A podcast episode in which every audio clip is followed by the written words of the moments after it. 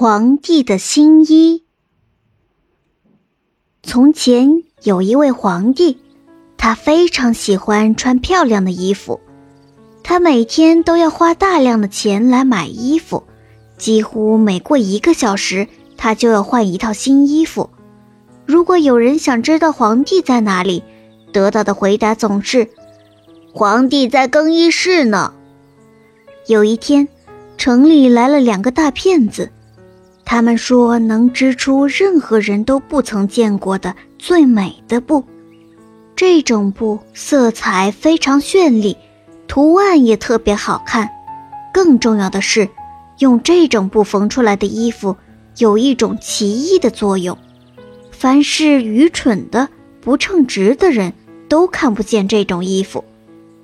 哈哈，这正是我想要的衣服。皇帝心想。要是我能穿上这样的衣服，就可以知道，在我的王国里，哪些人不称职，也能辨别出哪些人很聪明，哪些人愚蠢了。哈哈哈哈！真是太好了。于是他给了两个大骗子很多钱，叫他们马上开始工作。两个骗子摆出两架织布机，装作很卖力的样子。繁忙的工作起来，他们隔三差五便请求皇帝给他们提供最好的丝线和金子。他们把这些东西都装进了自己的腰包，却假装在那两架空空的织布机上日夜不停地忙碌着。有一天，皇帝想，都不知道他们的布究竟织得怎么样了，于是他决定。派一个大臣先去看看。皇帝想，我要派那位最诚实的大臣去，他一定能看出这布料是什么样子，因为他又聪明又称职。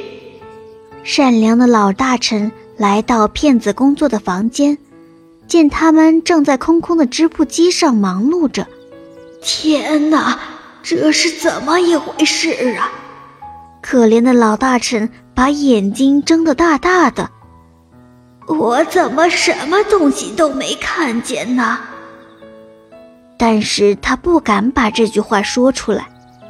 一个骗子指着两架空空的织布机问道：“老大人，您看，这布的花纹是不是很美丽？这色彩是不是很漂亮？”老大臣的眼睛越睁越大。可他还是什么东西也没看到。上帝呀，他想，难道我是一个愚蠢的人？难道我不称职吗？不，不行，我绝不能让人知道我看不见布料。啊哈哈哈哈！真是美丽极了。大臣戴上眼镜，仔细的看。一边用手假装抚摸着面料，多么美丽的花纹呐，多么柔和的色彩呀！我要把这个消息呈报给皇帝。啊，您能满意我们，可真是高兴呢。接着，两位骗子又向他描述起将要织成的布料是如何的精美。老大臣上殿后。把他看到和听到的都报告给了皇帝，皇帝非常高兴。两个骗子又要了更多的钱、更多的丝线和金子，说他们要织出世界上最美丽的布。当然，这些东西照旧装进了他们自己的腰包。他们也依然继续在空空荡荡的织布机上忙碌着。过了不久。着急的皇帝又派了另一位诚实的大臣去看。这位大臣和上次的老大臣一样，看了又看，只看到了两架空空的织布机。这位大臣想：难道我不配担当现在这样好的官职吗？我绝不能让人看出来。于是他对根本不存在的布料赞不绝口。是的，是的，她真是太美了。他把同样的话也说给了皇帝听。一种美丽而神奇的布就要织成了。这消息从宫里传到宫外，全城的百姓都在谈论着这件事。皇帝终于忍不住了，他决定亲自去看看。他带了好几位大臣，全是朝廷里最重要的人物，包括先前去过的那两位大臣。两个骗子见皇帝和众大臣来了，更加卖力地干活织布机发出有节奏的声响。陛下，请看，多么美丽的花纹呐！多么柔和的色彩呀！那两位诚实的大臣指着空空的织布机说：“他们以为别人一定看到了布料。”这是怎么回事？皇帝惊愕地睁大了眼睛。我什么也没看见，什么东西也没有，这真是荒唐！难道我是一个愚蠢的人吗？难道我不配做皇帝吗？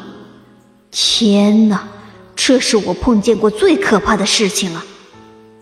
他在心里嘀咕着：“啊哈哈哈哈！啊，她真是美丽极了。嗯，我表示十二分的满意。”皇帝假装满意的说道。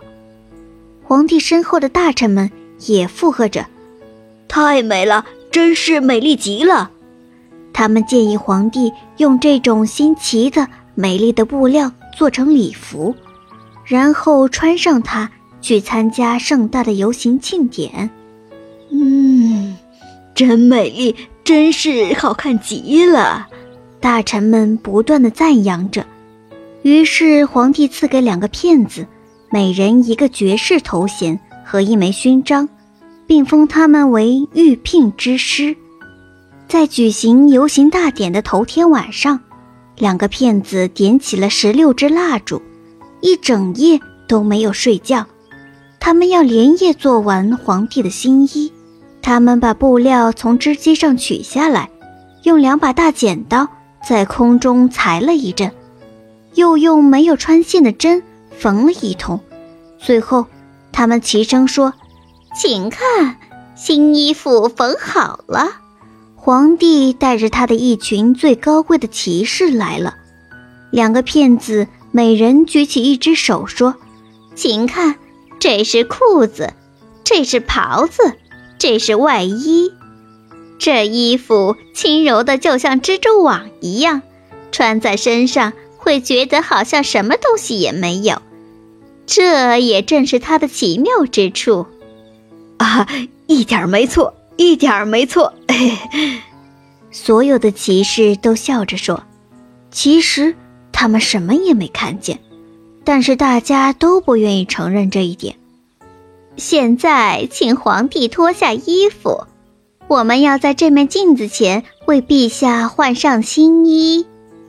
皇帝脱掉衣服，两个骗子一左一右。假装为他换上一件又一件的新衣，他们还在皇帝的腰部捣鼓了好一阵子，好像是在系后裾。啊，这件衣服是多么的合身呢，样式裁的那么好看呢！呃，是啊，多么美丽的花纹呢，多么柔和的色彩呀，真是一套贵重的衣服。嗯，这衣服合我的身吗？皇帝问道。于是他又在镜子前把身子左右转了转，因为他要叫大家看出他在认真的欣赏这件美丽的新装。那些将要拖着后摆的内臣们也都在地上东摸西摸，好像真的在拾起后摆似的。皇帝站在富丽堂皇的华盖下，开始游行了。那些站在街上观看的人和从窗子里探出头的人都说：“皇帝的新衣可真是漂亮，那后摆是多么的华丽呀！皇帝的衣服是多么的合身呢！”人们大声说着，谁也不愿意让别人知道自己看不见衣服，不愿暴露自己的愚蠢和不称职。可是。他什么衣服也没有穿呢。这时，一个小男孩的声音从人群中传来：“啊，上帝呀，你听听这天真的声音吧！”小男孩的爸爸说。于是，这小男孩的话在人群中慢慢传播开来。他并没有穿什么衣服。呃，一个小孩子说他并没有穿什么衣服呀。他真的没有穿什么衣服呀。更多的人开始这样说。他实在是没有穿什么衣服呀。最后，所有的百姓都这样说。听到这样的话，皇帝非常震惊，因为他觉得百姓的话是对的，但是他心里却说。我必须把这场游行大典举行完毕。于是他摆出一副更加骄傲的神气，昂首挺胸地向前走，而身后的内臣们也紧紧跟随着，手中托着那根本就不存在的后摆。